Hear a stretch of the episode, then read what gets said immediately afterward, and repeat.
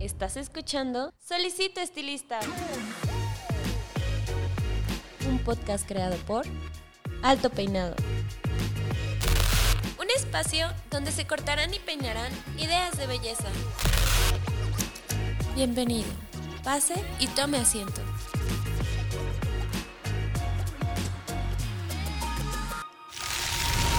Este episodio es patrocinado por Cold Brush, la nueva herramienta de Babyliss Pro para obtener un cabello saludable. Cold Brush hidrata, suaviza y mejora la condición del cabello.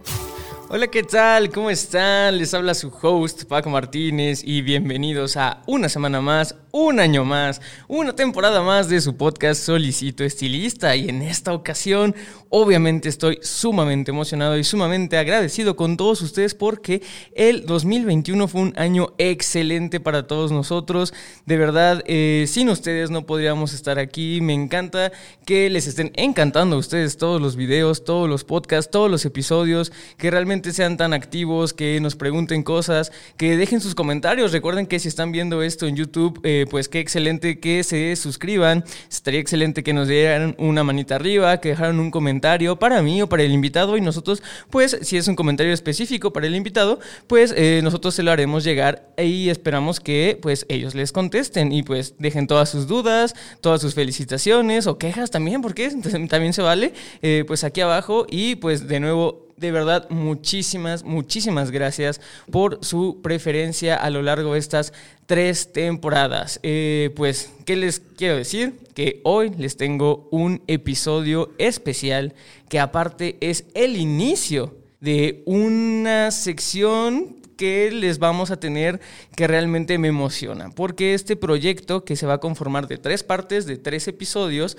pues va a salir a lo largo de estas tres semanas. Empezamos ahorita en enero, entonces yo creo que estaremos terminando por ahí de eh, mediados de febrero para que ustedes lo vean y se vayan lanzando. Así que estén muy pendientes para la gente que ya ha visto nuestros promocionales, para la gente que tal vez vio el segundo y está eh, regresando acá el primero, pues no importa cómo lo vean, realmente todo tiene que ver eh, con el mismo tema que es el ABC de la peluquería. Y pues este es una serie de videos donde eh, nuestro equipo, el de Podcast Solicito Estilista, junto con el equipo de Cucu y Guille Salón, pues les traen un curso, una pequeña masterclass, una pequeña probadita en agradecimiento por su preferencia al Podcast Solicito Estilista. Y pues hoy comenzamos con la primera edición, que es precisamente acerca de la apertura de un salón. Y para eso, si ya me están viendo en YouTube, saben que está conmigo Cuco Márquez, así que vamos a darle una bienvenida a Cuco. Hola Cuco, ¿cómo estás? Hola, muchísimas gracias por la invitación. Es un placer y un gusto estar aquí otra vez de nuevo en esta casa que siempre la hemos considerado parte de, de Cuco y Guille Muchísimas gracias por la invitación y bueno, pues gracias a toda la gente que se conecta, ¿no? No, sí, digo, sobre todo ya sabes que, eh, pues sí, esta es tu casa, Cuco, y qué bueno que lo mencionas. Para la gente que también no lo sabía, ya tuvimos un episodio con Cuco y Guille por allá de marzo o abril del 2020. Justamente empezaba la, pandemia, tuvimos un episodio bastante emotivo. En esa ocasión hablamos sobre cómo llevar un negocio eh, de manera familiar, que me parece que fue uno de, los, de los grandes episodios, ya que creo yo que es el caso de muchísimos estilistas. Generalmente el primer apoyo pues es la familia y pues si no lo han visto ya saben que le pueden dar clic por aquí y ahí está la lista de reproducción y pueden darle y buscar ese episodio. Pero pues bueno, yo creo que hay que empezar con, con esta serie nueva del ABC de la peluquería Cuco y pues vamos a iniciar eh, directamente con lo que la gente vino a ver, ¿no? Sobre la apertura de un salón de belleza. ¿Qué significa, qué significó para ti el abrir tu primer salón de belleza, Cuco? Híjoles, el abrir el primer salón de belleza para nosotros pues fue algo nuevo. Yo le digo a Guille que, que Dios nos quiere mucho, ¿no? Al final de cuentas, porque no teníamos ni idea. Dicen que la ignorancia es la felicidad. Sí. o sea, no sabíamos a lo que nos metíamos. Si lo hubiéramos sabido, a lo mejor no lo hubiéramos hecho nunca, ¿no? Pero vamos a dar más bien, vamos a empezar un poquito con los tics de lo que hemos aprendido durante estos años, que nos hubiera encantado verlo tenido la primera vez que lo abrimos, ¿no? Sí, sí, claro. Porque la primera vez abrimos como pudimos, como el borra. Y recordando un poco esto, pues bueno, agradecerle mucho a Yolanda Suazo, que fue quien, quien nos apoyó muchísimo, sobre todo en la primera apertura que tuvimos. Ok. Y, y lo mencionábamos, ¿no? Al final se volvió una empresa familiar y a toda la familia que fue la que nos apoyó. Hoy nos sigue apoyando. Después de 26 años, seguimos juntos la familia y estamos creciendo con ellos, ¿no? Wow. Sí. Entonces vamos a empezar un poquito por, no la, abrir- la- la apertura de un salón, sino la apertura de cualquier tipo de negocio, ¿no? Ok, perfecto. Yo creo que lo más importante para hacer una apertura de un salón o de cualquier negocio simplemente es tener o un producto o un cliente. Si tenemos un cliente, tenemos que buscar la necesidad de ese cliente para crearle un producto. Si nosotros ya tenemos un producto, pues bueno, ahora hay que buscar al cliente. Y de ahí pues empiezan a salir las cosas, ¿no? Porque ya tenemos, nosotros teníamos un producto cuando abrimos, que era la calidad de nosotros como estilistas, como peinadores, que era lo que nos hacía fuerte, y teníamos que buscar una ubicación. Algo muy importante para que tu negocio tenga éxito va a ser tu ubicación. La ubicación es muy, muy, muy importante, ¿no? De la ubicación depende tu estudio de mercado, ¿no? ¿Qué tenemos alrededor? ¿Cuánta competencia tenemos alrededor? ¿Qué nivel de gente vive alrededor? ¿Cómo podríamos crear los precios de acuerdo a ese estudio de mercado? De ahí viene el local, ¿no? O sea, ¿cuántos metros tiene el local? ¿Cómo lo diseñamos? ¿Cuál es tu servicio fuerte? ¿A qué te vas a dedicar? Si hacemos un salón que cubra todas las necesidades, pues bueno, dependiendo de los metros cuadrados, es el número de unidades que tú vas a abrir. Estamos, el estudio de mercado mundial dice que cada lavabo en un salón de belleza debería de cubrir cuatro tocadores. Si, tú tienes un salón que tenga 12 tocadores, pues tres lavabos es suficiente o cuatro, ¿no? De, de acuerdo a... Tenemos ahí, vamos viendo un poco el diseño del local, pues bueno, está dicho que necesitamos un 80 metros entre cada tocador para que sea el espacio correcto sin afectar a la gente de al lado, al cliente o el estilista que está trabajando. Entonces, son ciertos detalles que tenemos que tomar en cuenta cuando creamos, cuando creamos el salón.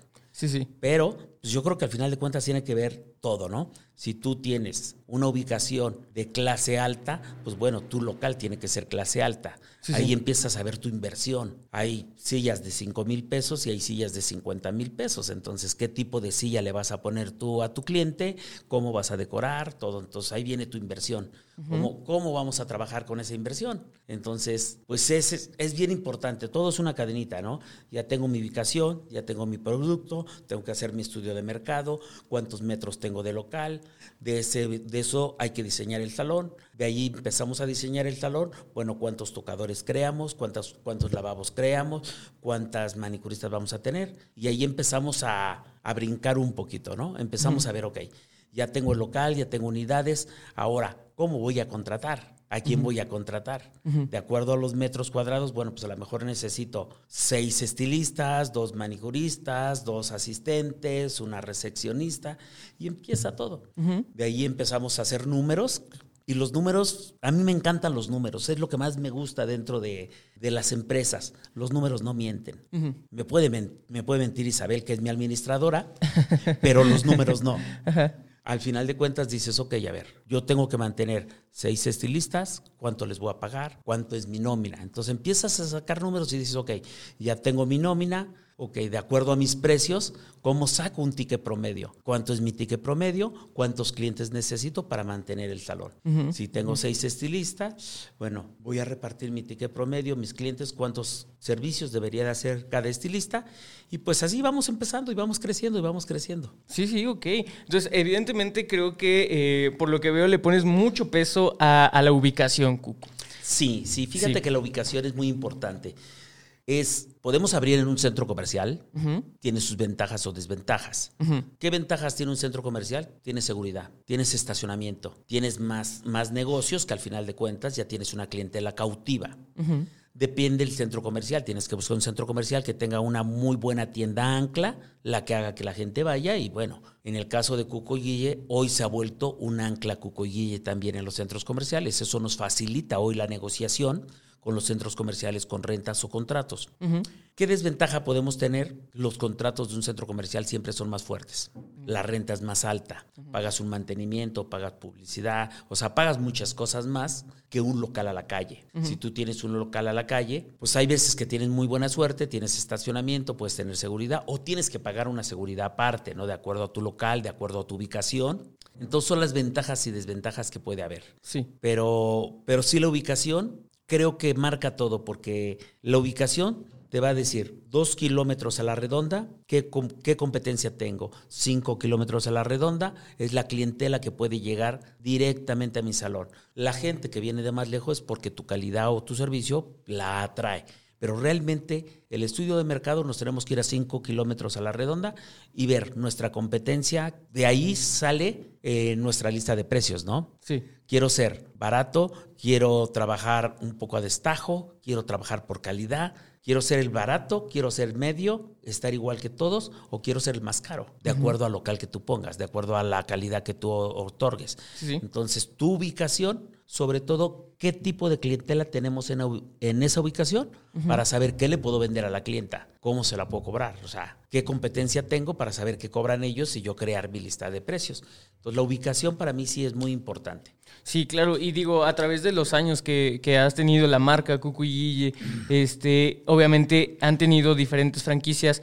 Eh, ubico mucho las que están en, plazas y centros comerciales. ¿Tienen alguna que sea de, de calle, como mencionas? No, fíjate que no. Tuvimos una, pero estábamos en una muy buena zona y la zona era una zona realmente de restaurantes. Ah, Entonces, lo que nos hizo quitar ese, ese salón y cambiarlo a otro centro comercial fue definitivamente el estacionamiento. Era muy difícil el estacionarte, el contratar backlight parking, teníamos muchos problemas con la clientela de que pues se me perdió el iPod, se me perdió el, mm. dejé estos, dejé le pegaron al coche. Nosotros teníamos una clientela que iba por nosotros, entonces no era la clientela del Ballet Parking, era la clientela de Cuco y Guille. Entonces, Cuco y Guille tenía que responder por el golpe que le dieran a su coche, por lo que se perdiera en su coche. Entonces, se volvió un conflicto. Tuvimos un momento en que llegó alguien y quería poner un restaurante y me dijo, pues, quiero tu local. Pues, si lo quieres, vale.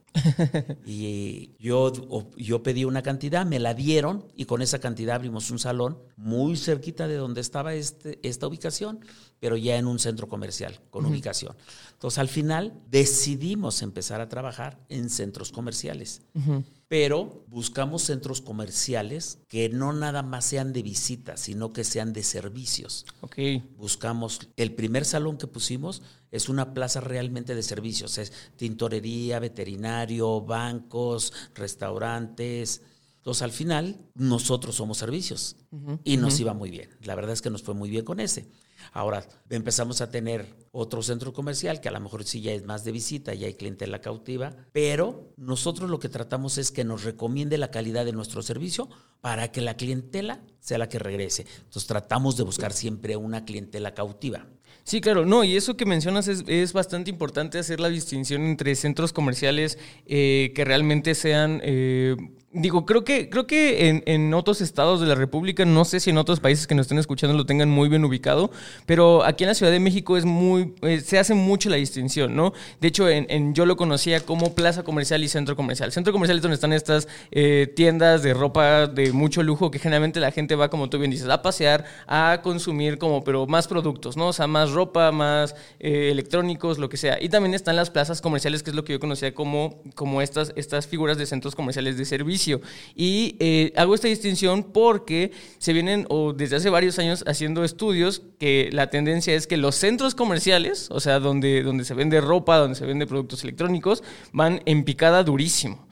Y, esto se debe a, la compra eh, en línea, sí, que sí, también redes con sociales, exacto y, con, con, esto de la pandemia se, se infló más eso. Pero es muy importante hacer esa distinción de que si están buscando una ubicación eh, no le apunten a centros comerciales, porque eh, digo nosotros no tenemos una bola de cristal para saber el futuro, pero como tú bien dices, los números hablan y nunca mienten y ver esta tendencia de los centros comerciales en picada aquí mismo en, la zona en la que estamos hemos visto como muchas tiendas de ropa, de lentes han cerrado en, en los centros pero sí, las plazas que ofrecen servicios y que principalmente son de, servicios, eh, creo que tienen un auge porque precisamente brindan algo distinto que no vas a poder encontrar en línea, ¿no? Es algo que yo creo que tendrían que tener en consideración las personas que nos están escuchando si buscan una ubicación que preste los servicios de, de una plaza comercial, ¿no? Fíjate que cuando tú vas a una plaza de servicios, al final de cuentas vas por un servicio, ¿no? Nosotros lo vemos, tenemos un veterinario enfrente, el perro no lo vas a atender en línea, tienes que llevar al perro a que lo bañen, lo, lo, peinen, le hacen todo, ¿no? Al salón, bueno, llega la clienta y tenemos.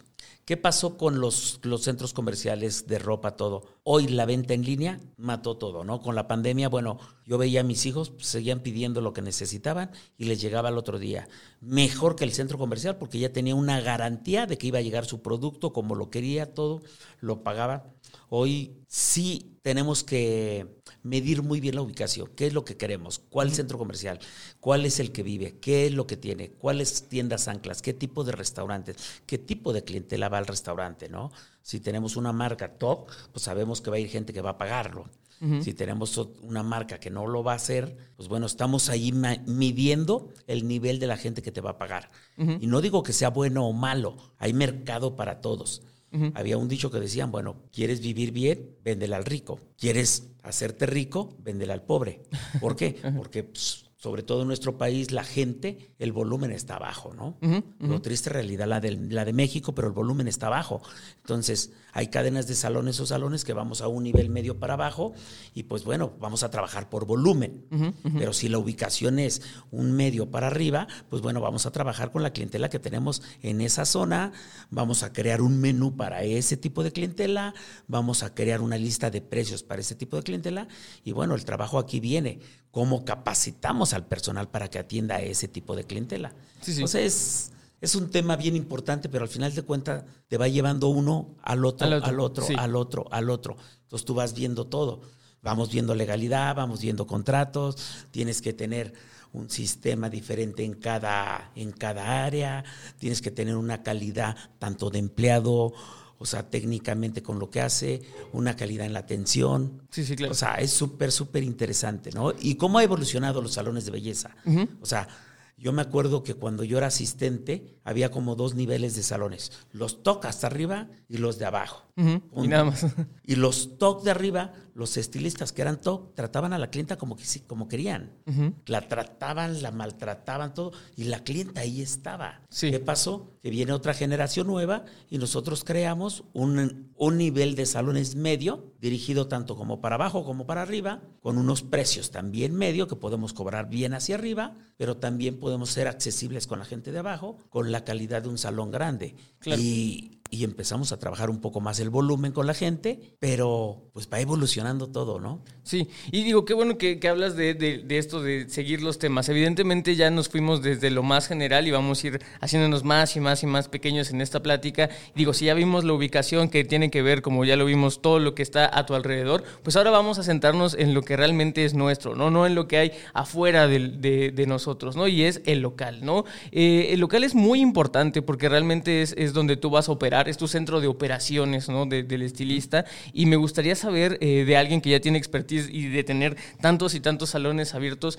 cuál es el común denominador de, un salón que realmente sea funcional, sea operable y que realmente eh, cumpla con los requisitos que necesita no solamente el estilista, eh, sino también la persona que lo maneja y la clientela. Fíjate que lo más importante para cuando nosotros creamos un salón, al final de cuentas siempre va a ser tus instalaciones.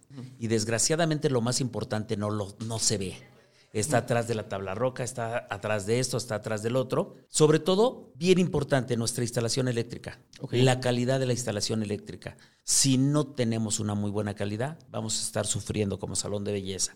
Sabemos que las secadoras jalan demasiada luz, todo. Nosotros éramos un salón que vendíamos mucho peinado, entonces teníamos 10 secadoras, 12 al mismo tiempo conectadas. Entonces tiene que ser muy buena instalación. Algo muy importante que nosotros hoy buscamos en los locales es la altura. Si tiene muy buena altura, respira mucho mejor el salón. El espacio tiene que ser bueno. Tenemos locales hoy en los centros comerciales que buscamos que tengan un promedio de 6 metros de altura. Por lo menos puedes hacer un mezanín. Mandamos arriba ciertos servicios, los que no queremos que se vean, la bodega, o sea, ciertas cosas que no queremos que se vean van en el mezanín. Y para nosotros sí es muy, muy, muy importante la la, altura. Este, la forma del local, que no tenga muchas columnas en medio, que no esté bailando, que tenga tanto que no te haga hacer paredes que te estorben. Porque con eso vamos cubriendo columnas, ¿no? Vamos abriendo. Nosotros medimos un local. Si va a ser un local muy chico, tiene que tener un promedio de ancho enfrente, un promedio de 5 metros. Lo ideal serían 8 metros, porque entonces tú tienes espacios entre tocador y tocador, nunca van a pegar, puedes tener una sala de espera en medio. O sea, te ayuda mucho el, para poder diseñar un buen local, un buen salón un buen local. y algo sobre todo muy, muy, muy importante, que es a veces por eso estamos en centro comercial, porque bueno, al final de cuentas es prevenir. Tienes que prevenir que no te falte agua. Nosotros vivimos de la luz y del agua. Si no tenemos cómo lavar una coloración, no tenemos cómo lavar una clienta para hacerle un peinado, un corte o algo, pues no, no, no podemos funcionar. Y la luz, pues bueno, sin luz no trabajamos. Entonces buscamos siempre que el centro comercial tenga una planta, tiene que respaldarse. Nosotros siempre tenemos que negociar con las plazas, que estemos conectados a la planta. Hay centros comerciales que, están, que tienen una planta de luz de emergencia solo para las áreas comunes. Nosotros siempre negociamos, para entrar al centro comercial tenemos que estar conectado a una planta no podemos quedarnos sin luz nunca. Este, otra cosa que, tomamos es el drenaje. Tiene que haber un buen drenaje. Hoy están cambiando las políticas de gobierno, todo. Este, nos van a empezar a pedir dentro de los márgenes de gobierno tener una trampa como en los restaurantes, la trampa para grasas. Ahora nosotros nos van a pedir ese tipo de instalaciones hidráulicas para la coloración. Cada vez estamos tratando de contaminar menos al planeta y bueno, pues se nos va a pedir. Entonces tenemos que tener, el local tiene que tener las instalaciones adecuadas para poder soportar todo, todo ese tipo de cosas. Sí, sí, sí. Sí son los detalles que nos hacen para crear un salón, que nadie lo ve, pero que tenemos que prevenirlos. Claro, no, y realmente eh, creo que dejas ver mucho el por qué realmente es una muy buena opción o es una opción inteligente el estar en, en una plaza o en un centro comercial, porque justamente tú ya no te dedicas a gestionar todo esto, porque la, la plaza debería de tener estas instalaciones ya previamente pues estructuradas y hechas y, y todo para que tú nada más realmente llegues, te, te sientes y te acoples, ¿no? Que, es algo que esta responsabilidad, si no la tiene el, centro comercial, si alguien se dedica a abrir un local eh, a, puerta de calle, pues evidentemente lo tendría que ver. Y como dices, ahora ya no solamente es porque se debería hacer así, es porque legalmente se tiene que hacer así, ¿no? Claro, pero, además cuando tú lo abres a la calle, tú lo haces como tú quieras, ¿no? O sea, te rentan el local, te dicen aquí está la llave y hazlo. Cuando tú lo haces en una plaza, en la plaza tenemos un manual de instalación. Entonces nos rige el manual de instalación, nos rige la seguridad de la gente que va a trabajar. Si no trae casco, no trae un chaleco, no trae esto, no puede entrar a la plaza a trabajar. Normalmente el centro comercial trabajamos siempre de noche para crear un salón. Regimos, nos dice qué calidad de tubería tiene que llevar, que es su manual de, de operaciones de cada plaza y eso es algo muy importante de respetar porque bueno, al final es la seguridad de tu personal, de tu clientela, tuya mismo, ¿no? Hacer un, hacer un mezanín, tenemos que tener un calculista, tenemos que tener cuánto puede soportar el mezanín, cuánto soporta el local, en qué piso de centro comercial estamos, ¿no? ¿Qué tenemos abajo? A mí me gusta mucho trabajar en centros comerciales en planta baja porque podemos irnos instalaciones hacia abajo, hidráulicas, salen al, normalmente siempre sale al estacionamiento, pero puedes trabajarlas y la instalación va por ahí. Si nos toca otro piso que no sean, este, que no dé al estacionamiento, pues bueno, desgraciadamente abajo vamos a tener otro local. Y al tener otro local, nuestra instalación cambia. Y tenemos que medir mucho el peso de los materiales que va a llevar este, este local. Entonces ahí varían muchas cosas. Y al final, pues es el costo, ¿no? ¿Cuánto quieres invertir? ¿Quieres un centro comercial? Pues ya sabes que tienes que pagar tienes que firmar un contrato por cierto tiempo, tienes que pagar ciertas rentas, vas a tener que pagar otras licencias, vas a tener que llevar un montón de requisitos más. A la calle, lógicamente, tú llegas, entras, pegas un espejo, una silla y ya estamos trabajando.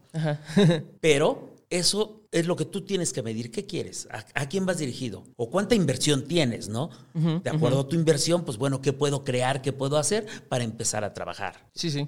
Ahora, algo que nadie nace cuando abre su primer salón o su primer negocio es que quiere a futuro. Justo. O sea, yo no pienso, o sea, cuando nosotros abrimos no pensábamos a futuro. Hoy, perdón, hoy sé lo que quiero, sé a dónde voy, sé lo que necesito. Y a futuro, bueno, si quiero abrir una cadena de salones de 100 metros, pues es ok. Hoy, mi margen de metros son 250 metros por local. A lo mejor me convendría económicamente más una cadena de salones de 100 metros con ciertos servicios y a lo mejor me produce más dinero que hoy hacer salones grandes, ¿no? Sí, sí, claro. No, y digo, eso tiene, tiene mucho sentido y, qué bueno que lo tocas, porque digo, evidentemente eh, estos tips que, que, nos estás dando, Cuco, son excelentes, pero también tienen sus limitantes, ¿no? O sea, evidentemente no creo que, que actualmente y como está la situación, muchas personas, pues, como tú dices, al principio no, no, no ven eso, ¿no? Que es muy importante verlo. Y sobre todo si tienes una excelente planeación y tienes un equipo de administración, sería lo, correcto, ¿no? Y lo más idóneo.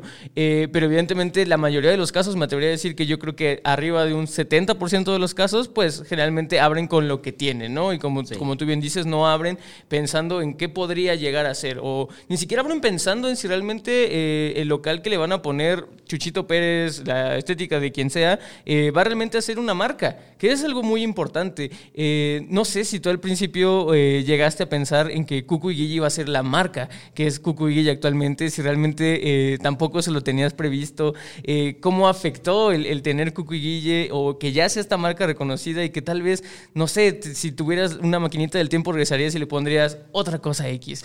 Fíjate que cuando nosotros abrimos la primera vez, el primer salón, pues yo por eso digo que la ignorancia es la felicidad, ¿no? No sabíamos ni derechos y obligaciones, ¿no? Vamos a empezar por las obligaciones. No sabíamos cómo deberíamos de pagar impuestos, cómo deberíamos de llevar una cuenta. Contaminábamos la cuenta del salón con la personal, con la del salón pagabas tarjetas, con las tarjetas pagabas lo del salón. Había un desorden. Lo mismo es el nombre, ¿no? Tú quieres ponerle cierto nombre, pero el nombre, fíjate que es algo bien importante que mencionamos aquí, ¿no? Yo creo que si tú eres inversionista, deberías de poner un nombre que no sea el nombre de una persona. Si tú eres estilista, el salón es tuyo y tu nombre es el que le da el valor a, la gente, porque es el que va a llevar a la clientela, debes de poner tu nombre. O sea, hay las dos modalidades, ¿no? Quiero una cadena y no quiero quien sepa quién soy, ponle otro nombre. O sea, ponle cualquiera, que no sea nombre de persona y después. Pero si yo soy el estilista y soy el fuerte, pues por lógica tengo que explotar mi nombre y tengo que hacerlo.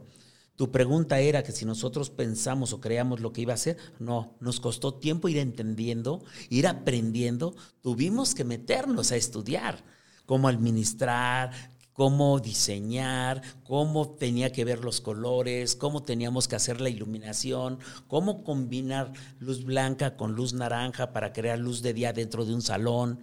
Entonces empiezas a ver muchas cosas y el nombre pues es parte, ¿no? Cuando nosotros ya creamos un, un, nombre fue porque tuvimos que competir en un concurso que nos llevó a Hollywood, nos llevó al Teatro Coda, que es a donde se entregan los Óscares y obtenemos un excelente premio, reconocimiento allá. Y es cuando creamos el nombre, porque nos pedían que teníamos que presentar nuestro logo, nuestro nombre, todo. Nos creamos ya el nombre de Cuco y Guille, ya fue un diseñador el que nos lo creó ya no nomás era Cuco y Guille con la letra que tú escribes, ¿no? Aquí ya lo hizo un diseñador con los tonos, con los colores. Y algo bien importante, cuando ya tienes eso, ya es una marca, regístrala. Entonces tuvimos que buscar un registro, registramos colores, el tipo de letra, y ya. Y de ahí, bueno, pues nacen otras marcas, ¿no? ya dentro del grupo, pues bueno, nacen otras marcas, las cuales pues también le pones tonos, colores, letra y todo, pues bueno, al final de cuentas es otro proceso y la registramos también. Sí, no, y de esto que mencionas, Cuco, creo que es eh, el punto clave también para la gente que nos está escuchando,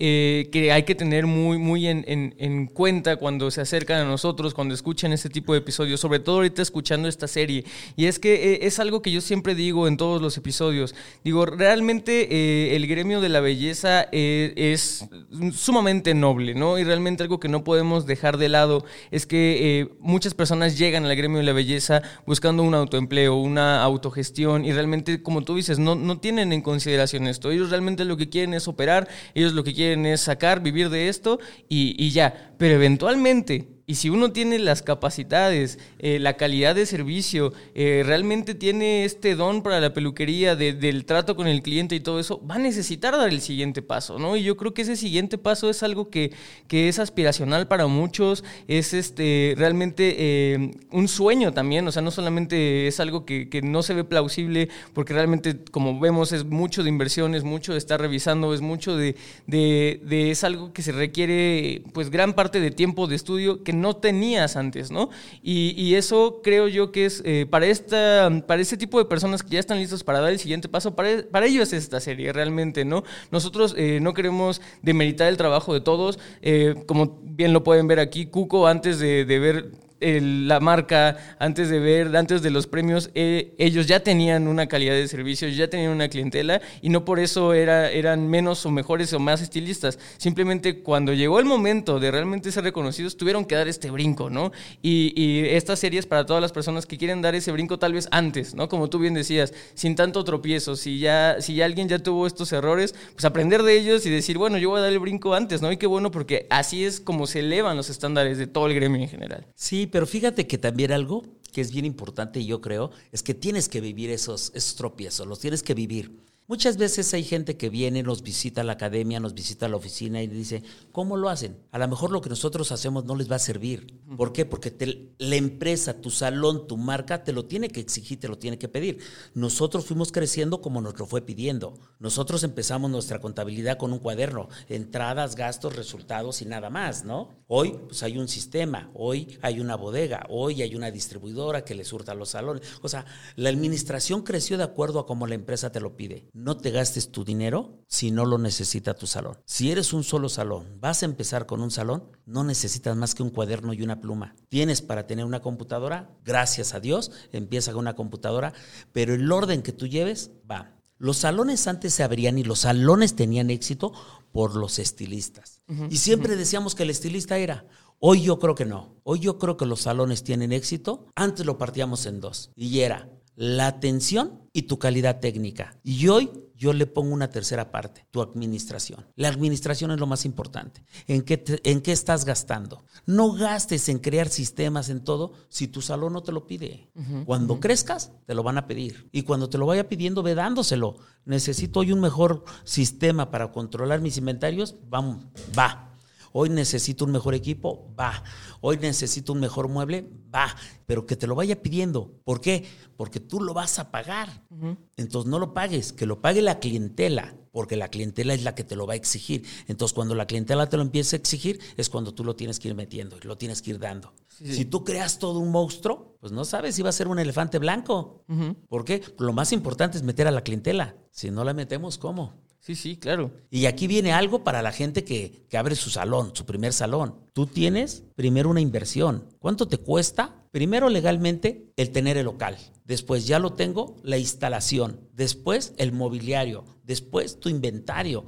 Después, tu personal. Entonces, ya vemos en el personal que yo para abrir un salón nuevo, pues les tengo que garantizar cierta nómina, ciertos sueldos entonces es un costo, es un gasto. Tienes allí gastos fijos, variantes que también tienes que medir. Y ya cuando dices, ok, a ver, para que mi salón funcione, se va a gastar al mes, no sé, 20 mil pesos o 200 mil, ¿de dónde los voy a sacar? ¿Cuántas clientas necesito que entren para yo mantener ese salón? Simplemente que no me deje, pero que tampoco me quite. Y siempre vas a empezar poniendo dinero. Sí. Entonces, como siempre vas a empezar poniendo dinero, ¿cuánto tienes que tener tú de respaldo para que llegues a tu punto de equilibrio y ya no te cueste.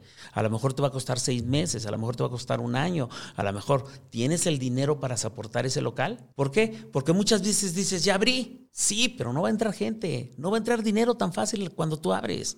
Entonces tienes que tener respaldado los gastos de cierto tiempo. Muchos abren su negocio y no son malos. El problema es que no previenen ese gasto que les va a costar a lo mejor mantener un año para que después les produzca. Y entonces a, los seis meses ya no tuvieron cómo seguirle metiendo dinero al local y lo está cerrando. Sí, sí, claro, no. Y digo, es, esa parte de, la, de la prevención creo que es algo que eh, es muy curioso porque realmente no sé si sea generacional, Cuco. Y digo, y esta, esta, esta parte la voy a estar hablando como parte o como portavoz de, una generación.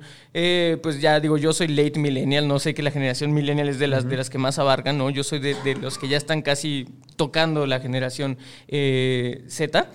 Eh, hay algo muy importante que es esto de, la prevención y sobre todo vamos a hablar un tanto de los impulsos. Eh, creo que nosotros, la generación millennial, tiene mucho impulso de muchas cosas, pero evidentemente tampoco tienen una muy buena cultura de la prevención, ¿no? Eh, es importante esto porque ligo muchas cosas que tú dices con, con otras cosas que he leído muchas veces sobre el momento idóneo, ¿no? Y ahorita que estamos hablando de abrir cosas, evidentemente el abrir o empezar un, un nuevo ciclo laboral, de estudio, lo que sea, siempre va acompañado muchas veces de miedo, de incertidumbre. Esta incertidumbre de generacional, social, de que estamos en, plena pandemia. O sea, evidentemente va, muy cargado de muchas cosas. Y justamente me vino mucho a la mente ahorita que dijiste el hecho de planear. Eh, estoy leyendo un libro que se llama la, Maestría del Amor. No tiene nada que ver con esto, pero me gusta mucho este, este enfoque.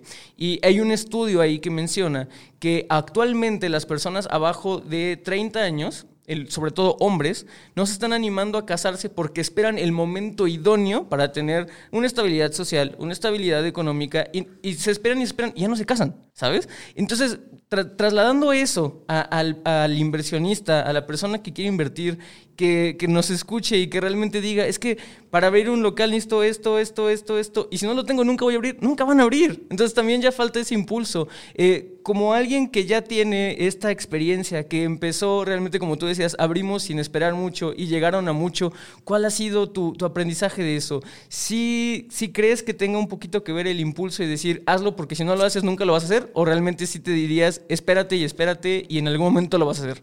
Fíjate que las circunstancias nos obligaron a nosotros a abrir. Ok. No nosotros lo, quisimos abrir.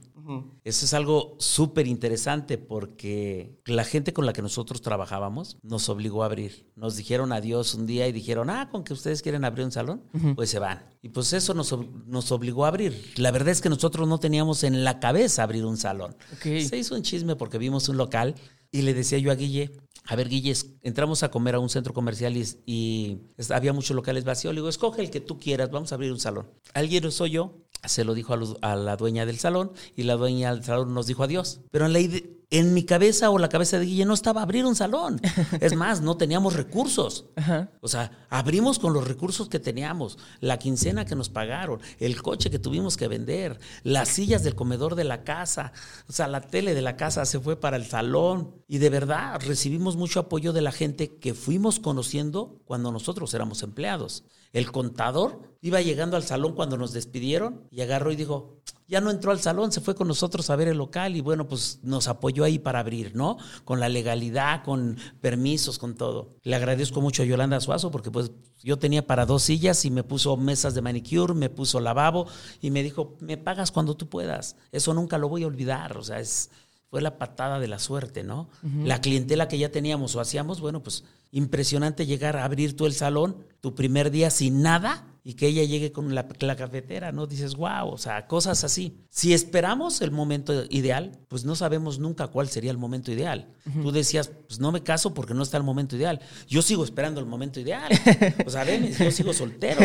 Digo, la Guillermina abusa de mí, pero, pero ya eso es otra cosa, ¿no? O sea, yo sigo esperando mi momento ideal. Hoy sigo esperando el momento ideal cada día. Cada día lo sigo esperando. ¿Por qué? Porque primero pues era el salón. Y era un salón de 56 metros, con todo el miedo del mundo porque no sabíamos nada. Después vimos que funcionó.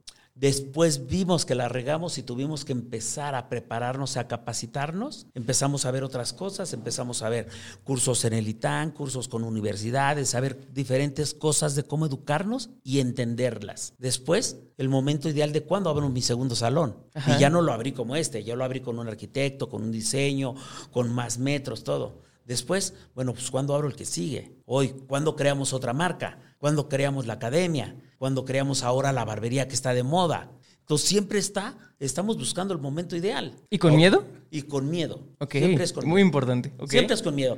Pero si tú no lo haces, pues nunca vas a saber si lo lograste o no. Nunca vas a saber si pasaste de allí o no. Sigue siendo tu área de confort o la rompes o te quedas. Claro, claro. Entonces, lo peor que va a pasar, que vas a aprender. sí. ¿Y qué nos dejó de aprendizaje esta pandemia? Hoy, como le decía hace rato a Ana María, le digo, nosotros hoy en día debemos darle gracias a Dios. No, la pandemia que nos dejó, nos dejó deudas, nos dejó muchas broncas, pero estamos vivos y la empresa está viva. Hoy nos estamos recuperando, hoy está subiendo. Algo que fue muy importante fue la academia que nos soportó el estar capacitando a la gente, el que hoy tengamos el personal que soportó esta pandemia. Nos dejó súper, súper aprendizajes, pero lo más importante, tenemos vida y estamos juntos. Algo muy importante es que la empresa hoy, Cuco y Guille, se mantiene en pie por todo el apoyo de la familia. Sí, sí, sí, claro, ¿no? Y digo, eso lo pudimos y lo dejamos eh, muy en claro, yo creo que en, el, en el episodio eh, previo a este que tuvimos eh, junto con Guille Cuco. Y, y creo que también, hablando de apoyo, eh, me parece, pues, creo que parte clave, eh, que no solamente, pues, sí, o sea, exactamente, empezando, eh, la familia lo es todo. Aún después de 26 años sigue siendo todo. Pero sí hay otras herramientas y es lo que me gustaría hablar ahorita ya como para ir dando un poco cierre a este tema eh, de, aperturas de salones y de, gestiones de salones. Pues también hay un apoyo muy importante o que se ha visto eh, muy comúnmente el recurso de los apoyos o de las asociaciones comerciales. Que eh, para, vamos a entrar en ese tema más a fondo junto en los siguientes episodios. Pero me gustaría que le dijeras a, a todas las personas que nos están escuchando cuál... eh, ¿Cuál es la, la ventaja principal, dejando los números de lado, de tener el apoyo de una marca atrás de ti? ¿Por qué es necesario? ¿Cómo podrían investigar qué marca les conviene? ¿Con quién deberían decir hacer alianzas? ¿Con quién buscar? ¿Qué ofrecer? ¿Cómo lo manejas tú? ¿Cómo lo manejaste tú? ¿Cómo fue tu primer acercamiento a alguna marca? Mira, el primer acercamiento a una marca definitivamente fue muy malo. fue, fue, fue muy malo. ¿Por qué? Porque cuando nosotros abrimos el primer salón, pues nos acercamos a la marca, pero la marca no creía en nosotros. Entonces, pues no, no nos quisieron vender o decían, te vendo, pero me pagas de contado. O sea, no había un acuerdo comercial. Hubo otra marca que, bueno, pues nos dio, nosotros buscábamos otra y es bien importante crear una alianza con una marca. Digo, más adelante lo vas a ver administrativamente en números por qué. Y aquí vienen los descuentos, vienen los viajes, pero algo más importante que tenemos que buscar con una marca es la alianza de educación. Si yo voy a usar tu producto, tú tienes que capacitar a mi personal. Si yo voy a usar tu coloración, definitivamente tú eres el responsable de que yo use bien tu coloración. Si voy a tener un resultado, bien. Si es una marca profesional y llegáramos a tener un problema de que trozamos un cabello, el producto le creó alergia a un cliente o algo, muchas veces la marca cuando es profesional siempre te va a respaldar. Siempre vas a tener un respaldo este, hasta legal, ¿eh? O sea, legal. Y creo que las marcas, cuando tú te vas con una marca profesional y una marca que de verdad te, te va a apoyar, el enfoque principal para tu crecimiento lo da la marca, te da mucha difusión.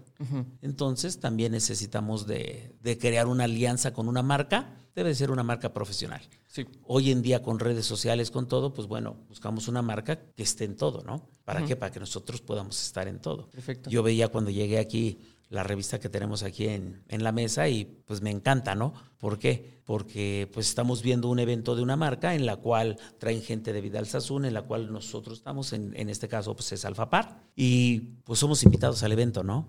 Estamos viendo el otro evento de, de barbería, de peluquería, y también es una marca a la que pues estamos dentro del local y estamos proyectando, tanto es ganar, ganar con la marca, ese día ganó más la marca, pero también nosotros, entonces el hecho de que puedas competir en un concurso, que tengas el apoyo, siempre es, es de todo. Es proyección, es economía, es este imagen. Sí, claro. Y es, es creo que yo, el, el- creo, pienso yo, que es como el, el siguiente paso, ¿no? O sea, ya hablamos de la autogestión, ya hablamos de, de crecer realmente como una marca y creo que este crecimiento que ya pudiendo llegar, como tú dices, el, el crecimiento que tiene la marca pues, se va a ver reflejado también en el tuyo, ¿no? Entonces creo que me parece muy importante. Y hablando de crecimiento, Cucu, ya para empezar ya a cerrar este episodio eh, grande que fue el primero de esta serie del ABC de la peluquería, te quería preguntar, eh, evidentemente hemos visto eh, tu crecimiento y el crecimiento de la marca Cucu y Guille desde el primer episodio que tuvimos aquí, tenerlo aquí, pero ¿cuándo fue el momento en que dijiste, como tú bien dices, eh, al principio uno es el que realmente hace todo, ¿no? Es el hace todo y es el inversionista y es el administrador y es el contador y es el de marca y es el de RP y es, eh, como tú dices, es el estilista que va a levantar, ¿no? Por eso muchos eh, estéticas empiezan con el nombre de los estilistas, ¿no? Pero ¿en qué momento tú sentiste que ya era momento como de apartarse de la silla y decir, ok, voy a gestionar ahora un negocio? ¿En qué momento dijiste, hiciste ese clic de decir, voy a delegar? ya tengo mi marca, ya tengo esto, ¿en qué momento voy a delegar y voy a dejar que de eso se ocupe alguien más y yo voy a gestionar esta empresa? Fíjate que lo que tú me preguntas es la parte más difícil para cualquier estilista. Bueno, para cualquier peluquero, porque somos peluqueros antes que estilistas. Para cualquier peluquero, el dejar la silla para administrar, para hacer cualquier otra cosa, es lo, es lo más difícil del mundo. Lo más difícil. Sentimos que los clientes todos son de nosotros. Aunque el estilista trabaje en mi sucursal y agarra a mi cliente, mi corazoncito se rompe, ¿no? Entonces sentimos que nadie tiene que tocar a esos clientes, son de nosotros. Pero por más que yo quisiera hacer más clientes, no puedo. Tenemos un, un hasta aquí. Prefiero 10 que hagan la mitad de lo que yo hago y voy a obtener cinco veces lo que yo hago. Cuando realmente empiezo a dejar la silla por la administración es por un accidente. Entonces tengo un accidente y dejo de trabajar meses. Y al final de cuentas descubres que no pasa nada, que el salón sigue trabajando, que indispensable en este mundo no es nadie, nadie. Si la gente que está atrás viene bien preparada, va a ser quien mantenga el negocio. Empecé entonces más a la educación. Hoy la educación me sigue haciendo que esté detrás de la silla y la verdad es que también el problema de los estilistas es que no sabemos delegar. Es el, uno de los problemas más grandes que, nos enfrentamos. Cuando tú delegas, yo hoy en día creo que tengo un excelente equipo administrativo y eso me hace delegar mucho, ¿no? Digo, ya, ya platicarás con Isabel, que es nuestra administradora, y, eso me ayuda a delegar y, seguir tras de la silla.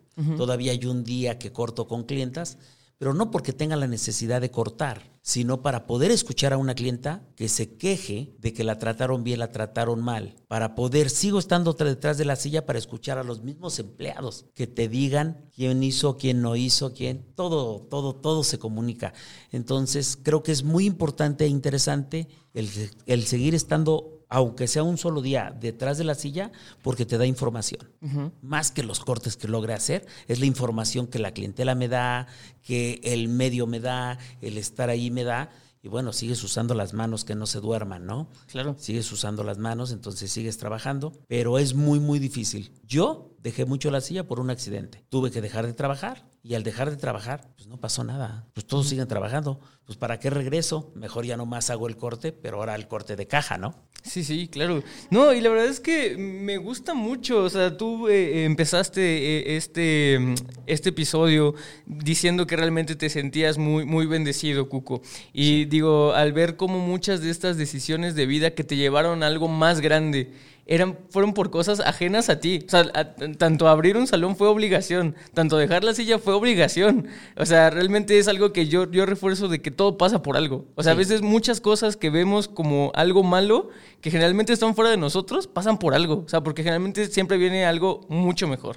Y hablando de estas situaciones que están fuera de control, eh, ya para cerrar, Cuco, eh, la vez pasada que nos visitaste, yo recuerdo muy bien que llegaste, hiciste junto con Guille uno de los mejores episodios que hemos tenido, porque aparte también fue de los primeros que tuvimos eh, presenciales ya en pandemia. Recuerdo perfectamente que venías pues, pues un poco nervioso por cómo se iba dando. O sea, realmente quiero que eh, las personas que nos están escuchando seteen que este fue cuando realmente no sabíamos nada absolutamente del bicho. Solamente sabíamos, ni siquiera sabíamos que iba a durar tanto. Todo el mundo tenía un miedo impresionante. Eh, me acuerdo que nos platicaste que no sabían qué, iba a pasar con los salones. Y digo, ya estamos ahorita, 2022 eh, con anuncios, sí, yo sé que el Omicron ahorita está durísimo y lo que sea, pero ya con las vacunas hemos visto muchísimas menos muertes, ya no lo vemos tan mortal, ya no lo vemos con tanto miedo. Y al contrario, eh, creo que los pronósticos quieren decir que en unos 3, 4 meses posiblemente ya ahora sí empiece eh, pues en declive toda esta situación, ¿no? ¿Cómo ha cambiado tu visión acerca del gremio eh, desde esa vez que, viste las cosas que nos comentaste, que las viste realmente negras, que estabas preocupado? Ahora, ¿se ha modificado algo tu visión del gremio, del giro en, especial, eh, sobre las marcas? Qué cambió eh, la visión COVID de, tu visión general del estilismo, Cuco? Fíjate que nosotros tuvimos mucho aprendizaje. Y te voy a hablar de lo mío, no, no, no de lo que le puede pasar a la gente. Pero al final de cuentas, bueno, algo que nos ayudó a nosotros a soportar el costo que nos deja esta pandemia era nuestra bodega. Teníamos una excelente bodega y estaba totalmente cubierto el producto, todo, ¿no? Empieza a pasar esto y pues empezamos a tener deudas. Cuando nos permite el gobierno volver a abrir, porque nosotros estábamos en centros comerciales, no podíamos abrir, dirían, este, bajo la cortina, ¿no? Nosotros sí cerramos, cerramos totalmente. Cuando regresamos a trabajar, pues no tenemos dinero para comprar a las marcas.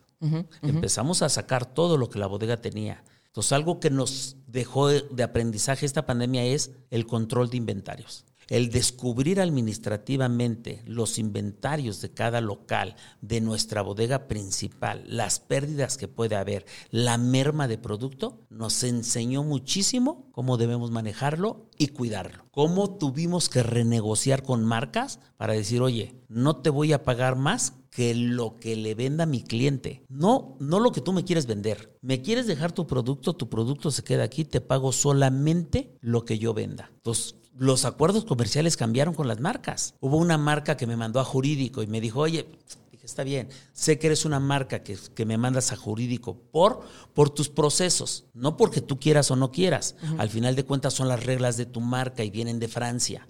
Estoy de acuerdo, me adapto a tus reglas. Pero todo, entonces tendrías que mandar a todo el mundo, porque pues todo el mundo, por la pandemia, pues no pagamos en los meses o en el tiempo que se tenía que pagar también aprendes a que dices, bueno, no voy a comprar si no tengo para pagar, ¿no? voy a comprar cuando te pueda pagar pero a mí no me la vuelven a hacer. Entonces empezamos a administrativamente a ver quién hace su chamba, quién no. Hubo un filtro también dentro de la empresa o se está creando un filtro porque seguimos con ese filtro y hay veces que creamos puestos que no necesitamos, gente que no necesitamos. Hoy, hoy creo que es optimizar lo más que puedas todos tus recursos, sean humanos, sean productos, sea, llámale como tú quieras. Pero un asistente que no está haciendo su chamba, que no, que no vemos que se va a desarrollar, no lo tengas. Busca a alguien que sí le interese, que esté por la misma pasión y que tenga esa pasión de crecer contigo y va a crecer. Pero alguien que viene porque le pagas un sueldo, pues no nos deja. Entonces, ese filtro fue, se ha hecho muy bien. Administrativamente estamos cambiando un poco el sistema en, en recepción también. Y pues sí, hay mucha evolución y hay muchos cambios, muchos cambios uno de los más notables yo creo que es la negociación con la marca. Hoy tu producto no lo voy a pagar a menos de que se venda.